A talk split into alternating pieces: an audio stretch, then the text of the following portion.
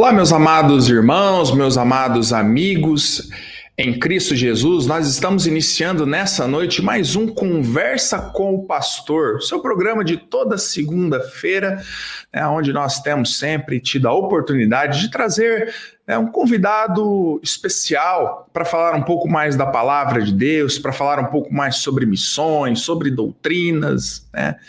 Realmente tem sido um programa muito especial. E na noite de hoje, irmãos, na realidade nós estamos gravando esse programa, né, na segunda-feira passada. Eu vou estar fazendo uma viagem, né, para o norte de Minas Gerais, é, auxiliando lá o irmão Juarez e a irmã Musa, né, pastor Juarez e a irmã Musa, no trabalho missionário.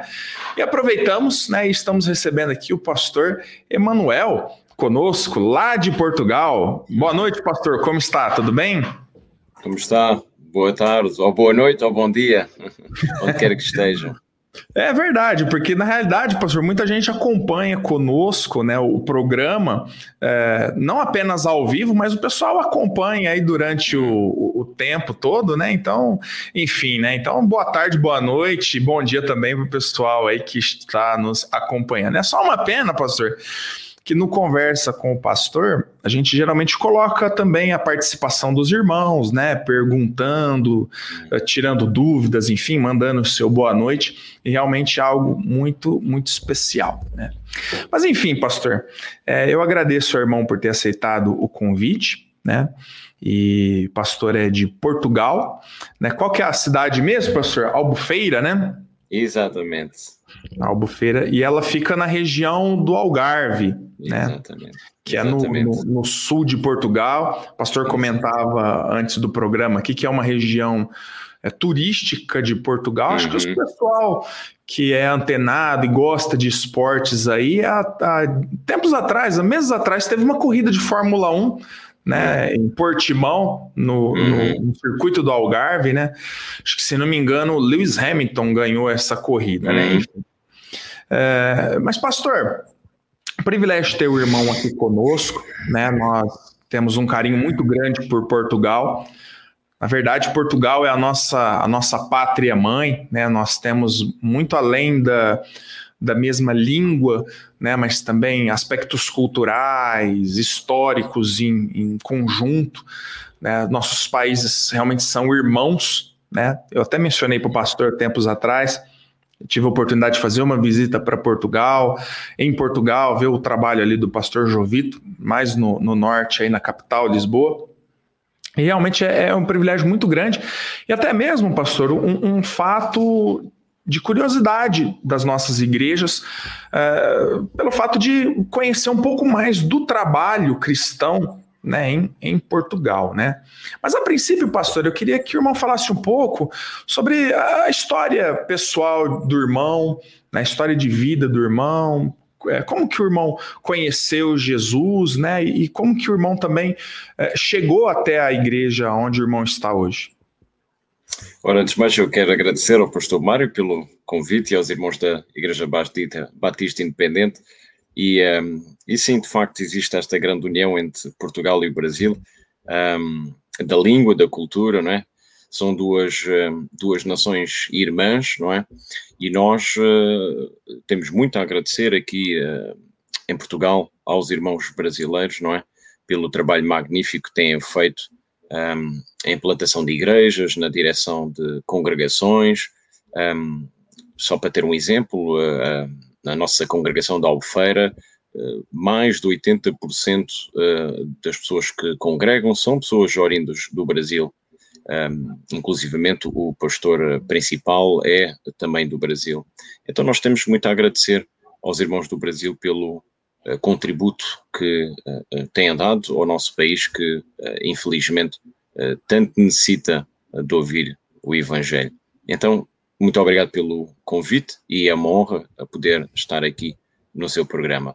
Relativamente à sua questão, eu vou tentar ser sucinto, isto porque uh, recordo não há muito tempo, nem fez um ano, do meu concílio. Um, eu comecei uh, naturalmente com o testemunho pessoal e a chamada ao ministério, que durou cerca de uma hora. Mas eu vou tentar ser o mais sucinto possível. relativamente uh, ao meu passado, um, dá uma história interessante. Eu uh, nasci e cresci numa família que não é uh, cristã. ainda hoje, nenhuma das pessoas que fazem parte da minha família são cristãs. Um, portanto, não tem qualquer ligação com qualquer tipo de religião. Um, então, quando cheguei ali à idade da adolescência, um, eu declarava-me ateu, mas uh, aquele ateu militante, portanto, não é aquele tipo de ateu uh, compassivo, que não acredita, mas respeita quem acredita. Eu era aqui, tipo pastor, aqui nós chamamos é, de católico não praticante. Então, quando a pessoa não não, não vai para lado nenhum, a gente chama ele de católico não praticante, né? É, é, Como é, se pudesse ser alguma coisa e não se praticar, mas enfim. Exatamente. É, neste caso era uma espécie de ateu não praticante. Ah, ok. Um, e então, eh, portanto, era esse uh, o, o, meu, o meu, de onde eu vim, não é? Um, e, naturalmente, tendo em conta que estive afastado do Senhor, tendo em conta que não conhecia o senhor, não tinha ninguém uh, na minha família que o conhecesse. Uh, isso depois, claro, traduziu-se em escolhas erradas na minha vida. É? Um, e essas escolhas erradas uh, começaram a surgir depois ali na, na casa dos 20, um, neste momento tenho 39, então há cerca de 20 e tal anos atrás uh, começaram essas escolhas erradas. Naturalmente, estamos a falar de questões que têm a ver com uh, droga, uh, drogas pesadas. Uhum. Naturalmente, pois, como nós sabemos, essas coisas começam sempre hum, de forma lenta, porque é assim que o inimigo começa, não é? levantando uma pontinha do seu véu e aliciando os jovens, assim como alicia a maior parte das pessoas, é assim devagarinho. É? E então foi essa caminhada que começou de uma forma, digamos, uh, lenta, mas terminou, uh, ou poderia terminar de uma forma trágica se não fosse o Senhor uh, a resgatar-me. Porque se tal não acontecesse, ou das duas, uma, neste momento ou eu estaria preso ou estaria no inferno. Não havia uhum. outra hipótese se eu continuasse com aquele caminho que eu estava uh, a, a, trilhar. Essa, essa foi uma das vias uh, dessa vida, o problema das drogas. Uh, a outra via foi a via do extremismo político. Eu sempre considerei uma pessoa com o coração perto da boca, uma pessoa que diz aquilo que pensa, uhum. uma pessoa que, como Pedro, age de uma forma impulsiva, uhum. uh, por vezes sem ponderar muito bem. Um, e isso, nesse meu passado, teve consequências também muito graves nessa vida do extremismo político. Ou seja, um, nessa altura eu tinha naturalmente uma visão do mundo diferente da que tenho hoje, uma visão do próximo diferente da que tenho hoje, um, nomeadamente uma visão eh, de pessoas uh, estrangeiras e de pessoas de outra cor do que tenho hoje. Então, aqui uhum. nós estamos a falar concretamente do pecado, dois pecados que são caracterizados uh, como xenofobia e racismo. Sim. E uhum. esses dois pecados caracterizavam a minha vida nessa altura. Estamos a falar entre 2001 e 2011, até o Senhor me ter salvo. Portanto, durante uma década, hum. esses dois pecados da xenofobia e do racismo estavam bem presentes. E então, a forma que eu escolhi para exteriorizar hum, esse, esses dois pecados foi seguir a via política, que era uma via que me agradava, porque senti que poderia fazer alguma coisa pelo meu país, pela minha nação. Uhum. Um, e então uh, isso traduziu-se em uh, tornar-me primeiramente membro de organizações e de partidos políticos uh, portugueses uh, fascistas, neonazis, um, e rapidamente da membresia de base passei para a liderança do movimento neonazi português. Um, e naturalmente, depois, durante esses anos, como deve calcular, um, esses pecados da, da xenofobia do racismo exteriorizaram-se de várias formas, um, em publicações na internet, um, inclusive traduziu-se na expulsão de um partido político, porque uh, descobriram esse, portanto, essa minha faceta e, e, e expulsaram-me desse partido. Tinha uhum. a meu cargo uh, a liderança da, da juventude desse partido, porque normalmente aqui em Portugal cada partido tem uma secção juvenil e uhum. então eu estava a cargo da parte juvenil desse partido a nível nacional, a nível nacional, um, só para o irmão ter uma ideia, as pessoas com quem eu me dava, os meus amigos, um, muitos deles ficaram uh, tristemente famosos. Em 1995 no dia 10 de junho, fez agora há muito pouco tempo uh, o aniversário de uma situação trágica que aconteceu em Lisboa, na zona nobre de Lisboa, no Chiado, onde no dia 10 de junho de 95, uh, para os irmãos que não sabem, é o dia de Portugal, na altura do Estado Novo e do Dr. Salazar, era considerado o dia de Portugal e da raça. Uhum. Um, e nesse dia, nesse ano, uh, houve um grupo de skinheads, de cabeças rapadas, uhum. que uh, literalmente espancaram uh, várias pessoas de etnia africana. E infelizmente, um desses jovens, um, um, um luso cabo-verdiano, chamado Alcino Monteiro, infelizmente veio a falecer das agressões que foi alvo. E eu recordo-me, eu era jovem nessa altura, mas recordo-me das notícias no dia a seguir abriram com isso. Nunca tinha acontecido em Portugal um ataque de natureza racista desse género, foi algo chocante para o país. Um, mal sabia eu, em 95, que 20 anos depois, ou melhor, 10 anos depois, corrijo, essas pessoas irão ser os meus camaradas, os meus amigos próximos. Mas essa era a realidade, só para os irmãos terem uma ideia de, do tipo de pessoas com quem é que eu me dava nessa altura.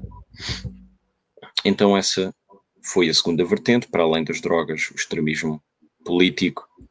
Um, e a terceira vertente podemos caracterizar como uma espécie de uh, prazer e gosto pelo ocultismo. Um, aí era uma vertente, digamos, musical, uma vertente cultural, mas um, mesmo aí eu exteriorizava aquilo que era, não é? um, mísero pecador condenado ao inferno, não é? Completamente de costas para Deus, de forma orgulhosa, de forma orgulhosa. Aliás, essa forma orgulhosa de ateísmo manifestava-se nessa vertente cultural, ou seja, eu tinha eh, tocava alguns instrumentos, porque desde pequenino sempre fui treinado a tocar alguns instrumentos, não que tivesse algum dom nesse campo, acho que nunca tive, nem continuo a ter, mas pronto. Um, e então juntava-me com os colegas, isto começou no final da década de 90, 1998, um, e tocávamos uh, um género musical que é um género que é importado da uh, Noruega e é um género que é classificado como black metal. Portanto, esse género, para além de ser sonoramente uh, extremo, um, em termos líricos, em termos um, daquilo que falam as mensagens das músicas, são uhum. um, temas que lidam com satanismo, uh, anticristianismo, ocultismo e por aí vai. e era eu que até fazia uh, redigia muitas dessas letras, portanto, uh, manifestava novamente de forma orgulhosa o meu ódio a Deus, é? o meu ódio a Cristo, o meu uhum. ódio à, à cruz. É? Aliás, a mentalidade que eu tinha na altura, para com os cristãos uh, era que os cristãos eram pessoas, uh, primeiramente, mal formadas, portanto, só poderia ser cristão quem, quem não tem nenhum, nenhuma educação a nível escolar ou educação. uma pessoa ignorante das coisas do mundo, uma pessoa uhum. ignorante da ciência, uma pessoa ignorante do mundo que a rodeia e para além disso só poderia uh, ser cristão que fosse uma pessoa com fracos recursos económicos. Ou seja, em duas palavras, para mim os cristãos eram pessoas burras e pobres. E só poderia ser cristão quem era burro e pobre. E olha, hoje sou um dos burros e pobres. Hum. Pastor, só te interrompendo um pouquinho, é maravilhoso o seu testemunho, porque parece que eu tô me vendo no irmão, porque tudo o que o irmão seguia, né, antes de ser salvo era eram coisas que eu também fazia, né? Eu praticamente não, não tenho condição assim, de falar muito do meu testemunho, mas eu também fui envolvido, né, na minha juventude com é, os skinheads, né? Os aqui no Brasil a gente chama também de carecas, né? Os carecas do, do subúrbio, os carecas do ABC, e era um grupo político também, né? É, aqui a nossa, a nossa xenofobia, na realidade não era nem aversão ao, ao, ao estrangeiro, mas até mesmo de próprias, de, dos próprios brasileiros de outros locais que vinham né, para o nosso estado, é, buscar, obviamente, o meio de vida. Mas é, todas essas influências a gente tinha. E é interessante também, pastor, que tudo isso que o pastor passou posteriormente é, é, é, é algo que aconteceu na minha vida também. Né? Depois eu acabei deixando a questão dos skinheads, né, obviamente, e, e também parti para música, para música rock, né? Em, enfim, bandas que são conhecidas, né, como Metallica, Iron Maiden, essas coisas. E como irmão também eu cheguei a ter uma, a gente tinha uma banda aqui, né? Um grupo de rock e tudo. Eu era vocalista, também escrevia letras, é, enfim. É, então, assim, quero dizer por irmão que né, nós estávamos assim no mesmo, no mesmo charco de lodo. né? e eu, eu, realmente me identifico muito com a, a, vida que o irmão me levava. Tudo que o irmão disse realmente é algo que também fez parte da minha vida, né, pastor? E como é... que o irmão teve o, o, essa, esse start, essa, esse chamado né, de Deus e viu que não, isso aqui que eu estou fazendo não está certo, é, eu vou, eu, vou, eu vou prestar atenção nesses, nesses ignorantes, nesses pobres, né? É, porque tem algo ali, né? Hum. É, eu, como venho de uma tradição doutrinária uh, defende as doutrinas da graça e a soberania de Deus, e é quem Deus que inicia a salvação uh, do uhum. homem, é Deus que regenera o homem que nasce espiritualmente morto, não é? Nasce em delitos e pecados, como diz o apóstolo Paulo. Um, eu não posso precisar um dia um, em que essa regeneração aconteceu, mas posso precisar mais ou menos a época, e a época foi no verão de 2011 onde eu estava já mesmo à beira do precipício, e um, foi nesse verão que o Senhor regenerou o meu coração. Portanto, de uma forma inexplicável, a minha mente, o meu coração, a minha alma passaram a, a, a ficar absorvidos com pensamentos de Cristo, pensamentos de Deus. Uma coisa que não tem explicação racional ainda para mais quem vem de um passado ateísta como o meu. Um, e para além disso, o Senhor depois usou, como ele usa também por vezes, pessoas não salvas para nos fazer chegar, por exemplo, uma Bíblia. E um, o Senhor usou um jovem, ou já não é tão jovem assim, mas um dos meus melhores amigos, que eu considero o meu melhor amigo, um jovem brasileiro, de Porto Alegre, do Sul, que estava imigrando aqui em Portugal. Um, infelizmente, na altura envolvido com a, a seita que nós conhecemos como os Mormons, e, mas foi graças a ele que eu senti necessidade de voltar a ler a Bíblia e voltar a ler a palavra de Deus. Um, ele tinha-me dado um daqueles livros deles que diz um outro Evangelho de Jesus Cristo. Uhum. Mostra que eles nunca leram a carta de Paulo aos Gálatas. Uhum. um outro Evangelho de Jesus Cristo. E a técnica que eles usam é dizer à pessoa: Você lê este livro e você pergunta ao Espírito Santo se o livro é verdadeiro e se você sentir uma espécie de calor, ardor no coração, então o livro é verdadeiro.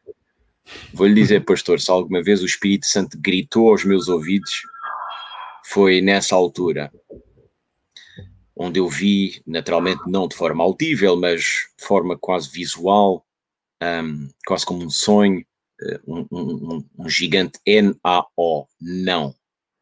E eu depois uh, tive que traduzir isso para o meu colega e meu amigo e disse: Olha, a resposta que eu recebi foi não, para muita tristeza dele, não é? Mas esse episódio particular fez com que eu tivesse novamente uma necessidade inexplicável de ir comprar uma Bíblia. Não tinha nenhuma, uh, tinha aqui um Novo Testamento de 1991, quando, de uma forma também inexplicável, os meus pais colocaram-me na catequese católica, mas acredito, nunca questionei, mas acredito que tenha sido por tradi tradição, porque aqui a Igreja Católica tem muita força. Mas este episódio do meu colega Mormon fez com que eu comprasse a escritura, lesse a escritura, e a partir daí, pastor, acredito, como acredito hoje, que o, o trabalho do Espírito Santo no meu coração uh, foi uh, através da leitura da Escritura e da Palavra de Deus, porque a Palavra de Deus tem poder para salvar, como diz, como diz Paulo também em Romanos 1, 16, não é? E pronto. E graças à Palavra e graças a Deus, sou o que sou hoje. Amém. Poxa vida, pastor, a mesma coisa aconteceu comigo. Eu, lá no bairro de casa, uma vez os, os mormons passaram também, me deixaram livros o livro deles, me deixaram um livro de doutrina, queriam me levar para a igreja de todo. E a mesma coisa, oh, se você orar, sentir no seu coração, né? E sentir no seu coração de, de, de entender que isso é verdade, você realmente chega, né, para junto de nós, tudo. E foi interessante, pastor, e até sobre isso que eu queria perguntar por mão, né? O, o que me levou para o evangelho na realidade, foi também algo muito diferente, né? É, na verdade, eu comecei a trabalhar com uma moça, né? E, e, eu comecei a me interessar por ela, pessoalmente, né? E ela era da igreja batista, né? Da igreja batista independente, na mesma cidade que eu tô, Ribeirão Preto, só que no Campos Elíseos, na época. E aí me interessei por ela, tudo tava interessado nela, né? E aí então eu, ela um dia me convidou, falou assim: "Ah, Mário, vai ter um, um evento lá na nossa igreja, tal". e eu falei: "Interessado nela". Não estava interessado na palavra de Deus, mas interessado nela, falei: "Ah, eu vou lá". Não, vou lá sim, tal. Era uma quinta-feira. E ainda cheguei lá, pastor, eu com todas essas ideias, né, que a gente já citou, ainda estavam presentes no meu coração. Eu peguei, sentei no banco, né, tal, fiquei ali, aí eu o pessoal da igreja entrando, tudo. Eu falei, gente, o que, que eu tô fazendo aqui na igreja de crente? Eu falei, é possível. Eu tô tão carente assim, tô gostando tanto da moça para vir na igreja de crente. Hum. Mas eu peguei e falei assim, não, já que eu tô aqui, deixa eu ouvir. Eu nunca tinha ido, chegado, né, a uma igreja cristã, de crente, já tinha ido na igreja católica, enfim, mas eu nunca tinha ido. Falei, não, eu vou, eu vou assistir o culto. Foi quando, naquela noite, é, o pastor Domiciano de São Paulo pregou uma mensagem sobre o ladrão na cruz, tudo, e ele enfatizou muito aquele ladrão que havia rejeitado Jesus, que zombava de Jesus, falava, ah, você é Deus 10, né? Falou, gente, eu sou igualzinho esse homem. Né? E aquela foi, aquela realmente foi, foi o momento em que Deus trabalhou no meu coração, né? E eu fui despertado para a palavra de Deus. Posteriormente, eu casei com aquela moça, viu, pastor? Que. Amém. É, hoje a gente tem os nossos filhos aqui, enfim. Mas, é, pastor, sobre. Enfim, Deus, o pastor está contando que Deus foi trabalhando no coração. E quando efetivamente, pastor, é, o irmão entendeu que era vontade de Deus de, de, de, procurar a igreja, uma igreja local, enfim, é, pastor, como que foi, né, essa, essa dinâmica com o pastor? Esse, esse processo ainda levou cerca de seis meses, portanto, desde outubro de 2011, que é aí que eu considero que o Senhor regenerou o meu coração morto e me ressuscitou espiritualmente eu ainda tive seis meses até sentir a necessidade de uh, congregar numa igreja local. E durante esses seis meses o que eu fiz foi fazer uma procura exaustiva, porque, embora eu não conhecesse nada do mundo cristão, eu sabia à partida que a Igreja Católica estava excluída. Nunca fui amigo da Igreja Católica, nem quando era ateu, e muito menos agora conheço a palavra de Deus. Então, essa partida estava fora mas também não queria entrar numa congregação que hoje eu sei que é uma congregação género pentecostal ou carismática, ou neopentecostal. Uhum. Porque embora eu na altura não soubesse o que é que isto era de pentecostal e carismático em termos doutrinais, eu mesmo sendo um bebê na fé sabia que aquilo não era correto havia ali qualquer coisa que não não era como o livro de Atos que eu lia, aquela simplicidade de Atos.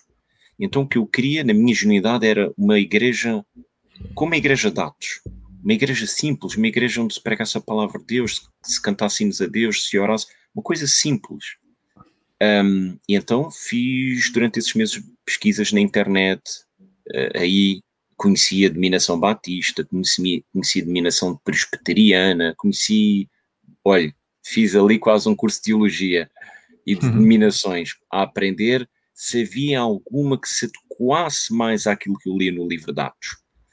Um, e quis o Senhor, na sua providência, um, num, numa quarta-feira, uh, levar-me às portas da terceira Igreja Batista de Lisboa, eh, uma igreja que já tem, já tem 60 anos, eh, fica bem à frente à Embaixada de Israel. E porquê é que eu digo isto? Porque uhum. poucos anos antes, à frente dessa embaixada, eu fiz manifestações contra o Estado de Israel. Porque se hoje sou um grande sionista e orgulhoso sionista, um grande uh, amante do povo de Israel e do povo judeu, um, na altura era o inverso, completamente o inverso. Mas quis o Senhor levar-me para uma igreja bem à frente da Embaixada de Israel, onde nessa igreja, curiosamente, adora-se um homem judeu. um, e quis a providência também uh, que nesse, nessa quarta-feira à tarde um, estivesse o pastor António dos Santos, é um pastor já com quase 90 anos de idade, com mais de 50 anos de ministério, um, e foi curioso porque eu cheguei um, pouco tarde nessa quarta-feira, o culto já tinha começado e eu, por vergonha, não quis estar a entrar, porque é, portanto, a mesma sensação que o irmão teve. Eu nunca tinha entrado numa igreja evangélica, não me sentia confortável. O que é que eu faço aqui? Mas será que eu uhum. tenho que comportar de uma forma diferente? Tudo estranho. E quis o Senhor, na sua providência, que àquela hora estivesse ali sozinho, o pastor António dos Santos, como se estivesse à espera de alguém.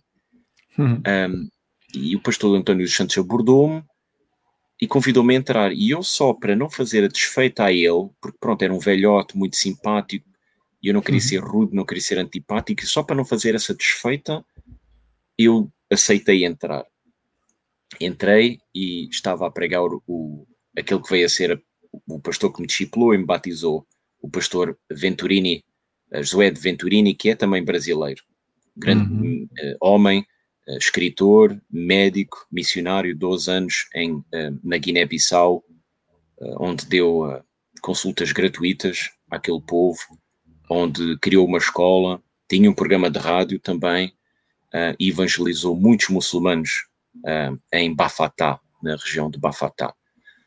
Uhum. Se o pastor me perguntar se eu me lembro alguma coisa desse culto de quarta-feira, nada novamente, tudo estranho para mim. Não me lembro da pregação, não me lembro de nada, mas lembro que senti-me bem. Mal não me fez. E então resolvi uhum. voltar no próximo domingo e então no próximo domingo, ou no domingo a seguir, assisti pela primeira vez a um culto bíblico evangélico.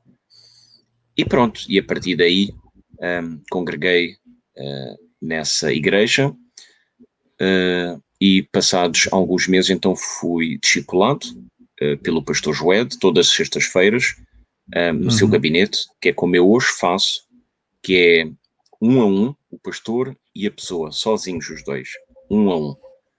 um e pronto, depois um, dei a minha profissão de fé, alguns meses mais tarde, na igreja, portanto, a história que eu vos contei de início, uh, contei-vos a, a, a, parte uhum. abreviada, lá contei a história toda, e pronto, e fui às águas, fui batizado, então, pouco tempo depois, e pronto, e, e assim fiquei lá até 2013, altura que depois eh, eu tive uh, que voltar para o Algarve, um, e então, quando cheguei ao Algarve, iniciou-se novamente aquela busca por uma igreja bíblica.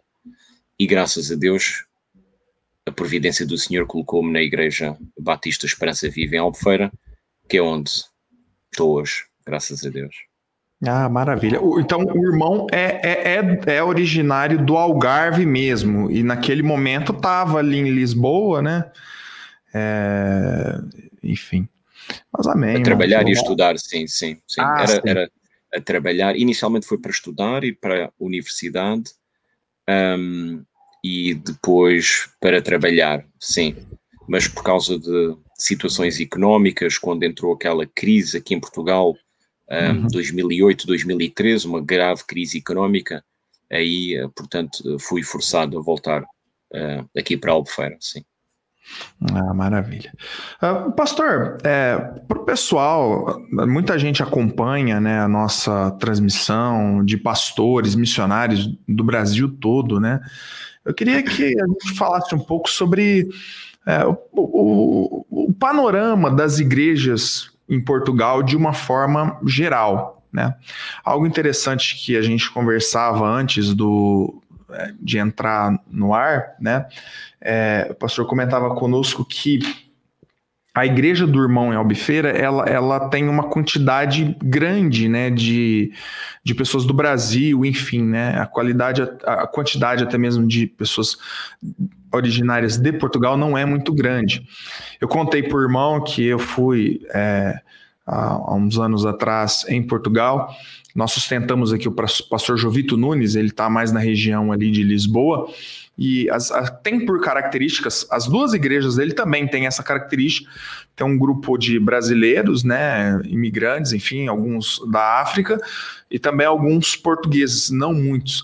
As características da igreja em Portugal, na sua maioria, eu digo assim, do nosso grupo batista, são mais ou menos dessas todas as igrejas, pastor? Como que o irmão poderia nos.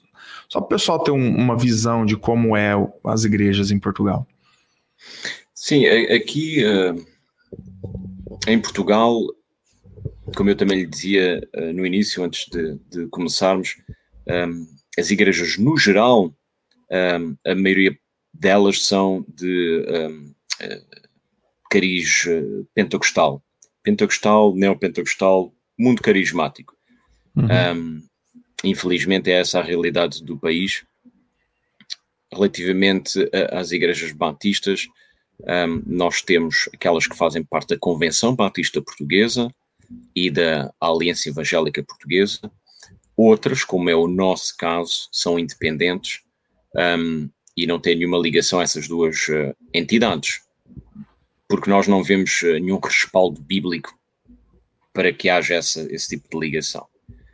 Um, mas uh, não quero ser pessimista, mas o facto é que uh, o panorama das igrejas ditas evangélicas em Portugal não é o melhor. Não é o melhor porque um, a questão da imigração do Brasil uh, tem sido, como nós dizemos aqui, um pau de dois bicos. Ou seja, uh, graças aos irmãos do Brasil, nós temos muita, ou diria melhor, alguma igreja bíblica, de norte a sul, porque se não fosse eles, não haveria nem sequer essas poucas igrejas bíblicas. Mas isso depois traz também o outro lado da moeda. porque pela mesma imigração depois também vêm os carismáticos. E em termos numéricos, os carismáticos são muitos mais do que os batistas uh, ou presbiterianos ou outras denominações bíblicas defendem essa doutrina. E é pena, é pena porque eu tenho a certeza o o Brasil é um país tão grande e deve ter homens uh, com o dom de ensinar, com o dom de plantar igrejas, com o dom de supervisionar congregações uh, e que nós necessitamos tanto neste país. Uh, seria uma espécie de, de inversão daquilo que aconteceu na altura dos descobrimentos, é? no século XVI, um, que nós levamos tanta coisa para o Brasil uh, e, e, tristemente também levamos o catolicismo romano. Foi um erro da nossa parte. Uh, e vê-se, infelizmente, o estado do Brasil, em termos espirituais, vê-se em, em, muitos setores uma mescla de catolicismo romano com aquela religião pagã dos índios, misturada com a religião africana, então dá ali uma salada russa um pouco uh, perigosa. Mas aquilo que se tem visto, principalmente nos últimos 20 anos, é nos últimos 20 anos que nós temos sentido uma maior imigração brasileira. Um, nós temos sentido agora uma espécie de um, redescoberta espiritual uh, feita em Portugal, mas ironicamente e curiosamente através dos brasileiros. São os brasileiros agora que estão a pregar o verdadeiro evangelho e falar do verdadeiro Cristo aos portugueses e não deixa de ser curioso, não é? A, a forma como o senhor uh, escreve a história, não é? Assim como a minha história pessoal e a sua, não é? Uhum. Já vimos a, a, a, semelhança entre as nossas histórias e olhamos para trás, vemos o nosso passado e, e, e vemos quem é que somos hoje e que posição temos hoje. Deus tem de facto sentido de humor. tem é. muito sentido de humor sem dúvida. Uhum. Mas é interessante, Mas... Pastor, que aqui também no Brasil, essas denominações pentecostais, carismáticas, elas são realmente também a grande maioria, né? É, aqui também nós temos é, o nosso grupo né, de igrejas bíblicas, batistas fundamentalistas, como a gente chama, ela também é, é diminuto. Né? Nós também temos aqui a a Convenção Batista Brasileira, aqui nós temos também a, a Convenção Batista Nacional, que também são mais ou menos como em Portugal, né? Que também as nossas igrejas não, não são filiadas, né? São, também trabalhamos de forma independente. Mas eu creio que, pastor, tudo tem o seu tempo, né? Assim como muitas vezes nós recebemos aqui no Brasil o evangelho dos americanos, né, que vieram, implantaram igrejas. A própria igreja que eu me converti foi implantada por um americano, enfim. A gente tem assistido e, e, e visto também que Deus tem levantado muitos brasileiros para estar em Portugal. Né, e, e, implantando igrejas, trabalhando, e fica aqui até o nosso, né, pastor, desafio tem muitos pastores que nos assistem, como eu mencionei por mal, muitos missionários que nos assistem, e conhecendo a realidade de Portugal, né, saberem que há grande necessidade do evangelho em Portugal. Né? Eu vi com os meus olhos, tive a oportunidade de ver realmente que há uma grande necessidade do evangelho né, em Portugal. Né? E, pastor, especificamente sobre a igreja que hoje o irmão está, né, em Albufeira, como, como que é o trabalho lá, pastor, especificamente na sua igreja local? Sim, é, puxando um bocadinho para trás só para fazer uma ressalva de facto existe grande necessidade em Portugal, é, porque a maior parte dos portugueses, daqueles que são religiosos, é, estão ligados à Igreja Católica Romana mas diria mesmo que a maioria são seculares, assim como a, maior parte da Europa. Essa é que é a grande tragédia da Europa. Um, a maior parte da Europa você vai a uma catedral, as catedrais estão transformadas em museus, em galerias. Uh, e é para aí que estamos a caminhar. Né? Os valores cristãos estão a definhar a largos passos da Europa e Portugal incluindo. Um, relativamente uh, à nossa realidade, um, curiosamente, a nossa igreja, Igreja Batista Esperança Viva, em Albufeira, também foi fundada por um americano, o, o pastor Alan Newton, um, que veio com a esposa uh, para Portugal como missionário, como plantador de igrejas. Uhum. Um, e, um, portanto, ele começou com um trabalho nos Açores, né, na Ilha dos Açores.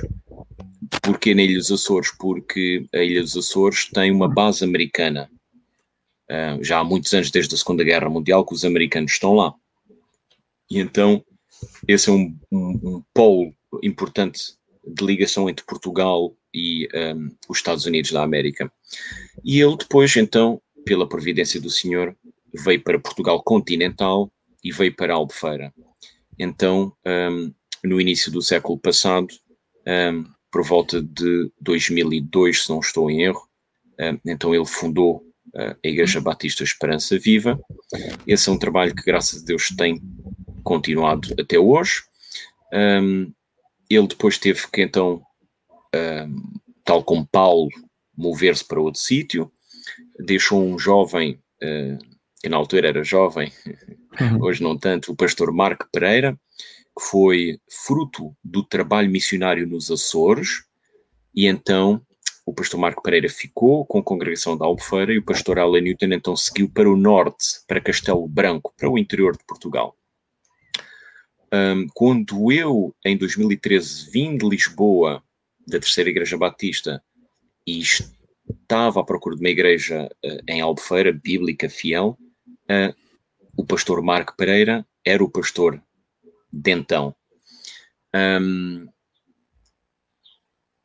Passaram-se mais alguns anos e então em 2013, poucos meses depois, um, fruto do discipulado do pastor Marco Pereira, temos o pastor Lenildo Monteiro da Rondônia, que é o hum. pastor principal atual da igreja e um, desde uh, agosto do ano passado, uh, altura da minha consagração, então agora tenho a oportunidade e o privilégio de estar ao lado deste uh, grande brasileiro, em primeiro lugar, deste grande rondonense um, e deste grande homem de Deus, sem dúvida.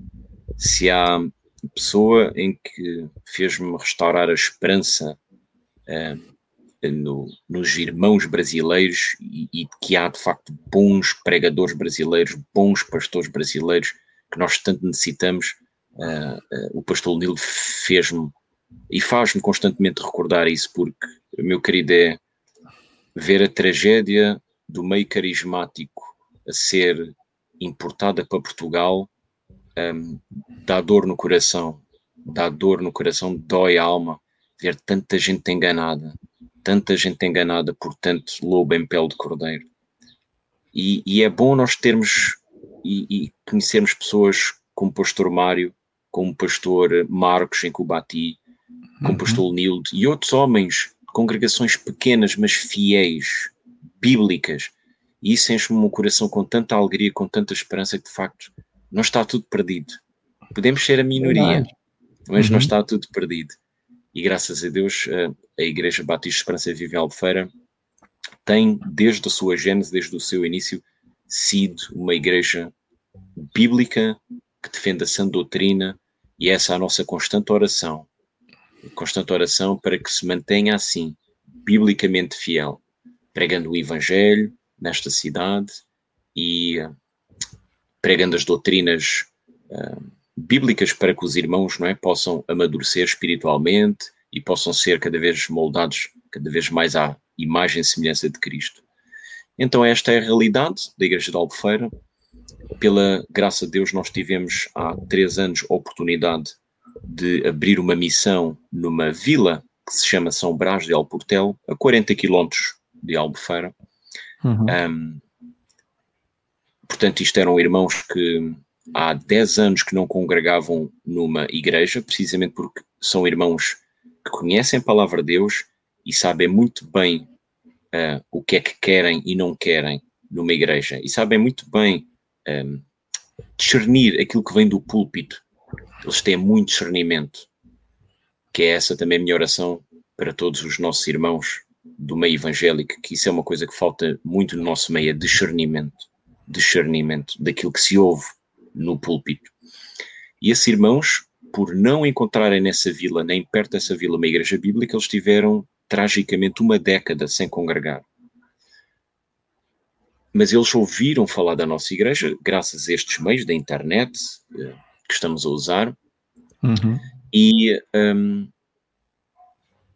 foram ouvir um culto nosso para ver se de facto nós éramos aquilo que aparentávamos ser, biblicamente fiéis, e de facto eles verificaram que sim, e então, a partir daí, nós começamos a ver que havia essa necessidade nessa vila de abrir uma missão, uma igreja bíblica, neotestamentária. Iniciamos aquele processo de oração, a pedir ao Senhor se era mesmo a vontade dele, e de facto assim foi. E graças a Deus agora temos um, um espaço, um, e então tenho também o privilégio de pregar aos sábados nessa congregação. Estou a fazer a exposição uh, de todo o Evangelho de Mateus, porque é essa a, a, minha marca. Eu acredito na pregação expositiva, Amém. em primeiro lugar, e na pregação sequencial. Um, portanto, um, livros inteiros uh, da Bíblia. Um, e eles, de facto, têm uma grande fome pela palavra, têm muita paciência, porque as minhas posições são de 45 minutos a uma hora, mas eles têm fome e eu fico muito feliz por isso. Só para ver, nós. Eu tive um ano e meio a pregar o Sermão do Monte. Mateus 5, 6 e 7. Um ano e meio. Um, portanto, já vai há mais de dois anos. Claro que meteu-se a pandemia e, e, e, o fechamento de igrejas, mas um, já vamos há mais de dois anos no Evangelho de Mateus. E agora, há pouco tempo, iniciei na congregação de Albufeira Portanto, sábado faço São Brás, domingo faço Albufeira e iniciei Evangelho de Marcos. Evangelho de Marcos. E pronto, e para além disso, um, nós temos um, um, outro trabalho que é característico do sítio onde nós estamos, que é culto em inglês. Como uhum. nós vivemos numa cidade e numa região onde é muito cosmopolita e vivem muitos ingleses, portanto, esta é uma região que muitos ingleses escolhem para passar férias, e aqueles ingleses mais de idade um, escolhem uh, reformar-se e viver aqui. Eh, isto é um sítio que fica ao pé da praia, é um sítio que dos 365 dias do ano, 300 dias do ano é, é, sol, não há chuva, raramente chove aqui, a temperatura é boa, o inverno uh, é bom, então as pessoas uhum. gostam de estar aqui pelo clima, também pela comida, claro, e, e outras coisas, mas pelo clima. Um, e então, uh, essa também tem sido uma característica da Igreja Batista Esperança Viva em Albufeira, que é ter um culto em inglês. Então, nós no domingo de manhã temos um culto em português, no domingo à noite temos outro culto em português, porquê? Porque a maior parte dos irmãos trabalham no turismo, então nós temos trabalho rotativo, com horário rotativo. Então há irmãos que podem vir de manhã, não podem vir à noite, e outros que é o inverso. Então uhum. nós temos esses dois cultos para que todos possam pelo menos ir a um culto ao domingo. Amém. E no meio desses cultos, à tarde, nós temos então um culto em inglês, onde eu neste momento estou a fazer a exposição da carta de Paulo aos Colossenses. E pronto, e tem sido, eh, tem sido uh, esse o trabalho que temos feito e que o Senhor me dê saúde para assim poder continuar e que eles não é, possam amadurecer, crescer e, e, e ter gosto não é, por ouvir pregação expositiva, que infelizmente também é uma coisa que falta muito no nosso país, inclusivamente até em igrejas batistas, mesmo de sã doutrina, bíblicas, falta muita pregação expositiva. E isso também tem sido a minha oração para que o Senhor levante mais homens que amem pregação expositiva e, e preguem a palavra de Deus de forma expositiva. Maravilha, pastor. Pastor, olha, é, eu penso igualzinho, irmão. Eu também faz uns três anos que eu já estou ensinando o livro de Salmos aqui na nossa igreja. Estou no Salmo 67, né? Agora Sim. o senhor imagina quantos anos vai mais para frente se não livro. Mas, pastor, é isso mesmo, né? É, é, realmente assim, eu quero louvar a Deus pela vida do irmão E, e é até interessante, irmão, no momento, irmão, falou, né, sobre que às vezes a gente parece realmente sozinhos, né, na luta, mas eu quero que o irmão saiba que aqui no nosso país também tem muitos irmãos que pensam como vocês aí, né, que trabalham também da mesma forma que o irmão, pensam em, em pregar o puro evangelho do Senhor de forma expositiva, amam a Bíblia, trabalham nos mais variados, pastor, tipos de ministérios. E é interessante isso que o irmão faz em inglês, porque cada, cada igreja no seu determinado lugar tem uma necessidade, né? É, enfim, né? A gente aqui em Ribeirão Preto achou essa forma de trabalhar através da internet, né? Mas tem muitas igrejas que trabalham com crianças. A nossa igreja também trabalha com crianças de uma comunidade mais humilde, mas infelizmente por causa da pandemia, que aqui no Brasil ainda está bem complicado, nós não podemos mais fazer esse trabalho. Mas em, em, em todas as igrejas aqui no Brasil, vendo uma possibilidade de trabalho, quer sejam com crianças, quer sejam com pessoas adultas, igrejas que trabalham em presídios, igrejas que têm ministérios em hospitais para levar a palavra, em asilos, igrejas é, que fazem trabalho social, é, de levar o evangelho a, a locais e fazer evangelismo em massa. Então, cada igreja atende o chamado de Deus em uma particularidade. E é interessante, pastor, porque um dia o profeta Elias, né, achou que estava sozinho, mas Deus disse para ele: Olha, tem, um, tem vários outros israelitas aqui que hum. estão com você, que não dobraram os seus joelhos a Baal, né, hum. pastor? Então, hum. eu quero que o irmão saiba que eh, tem muitas, pastor, muitas, muitos irmãos, muitas igrejas no nosso país aqui que pregam a palavra de Deus. Como o irmão disse, infelizmente no Brasil também essa é uma realidade as igrejas pentecostais são maioria, os erros, as heresias também tem demais. Eu lamento que haja né, esse tipo de heresia indo para fora do nosso país, mas também tem muita gente aqui que também é bíblico, que não dobra os seus joelhos a Baal, que serve ao Senhor.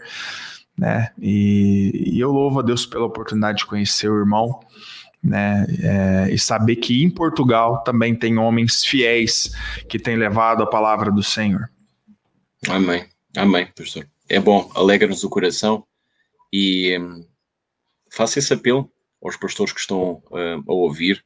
Venham para Portugal, nós vivemos num país extremamente seguro, este é um país seguríssimo, uh, é um país excelente para criar os filhos e trazer a família é um país que necessita de ouvir o Evangelho, portanto há muita oportunidade para fazer plantação de igrejas.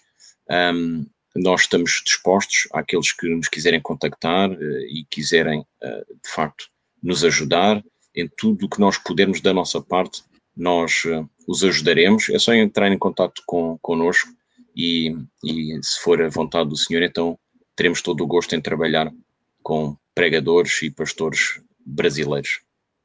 Amém, é isso aí. Eu vou colocar aqui o contato do pastor Manuel aqui no, no na tela, tá bem, irmãos? É, esse contato é o WhatsApp, né? 00351 9252 15651.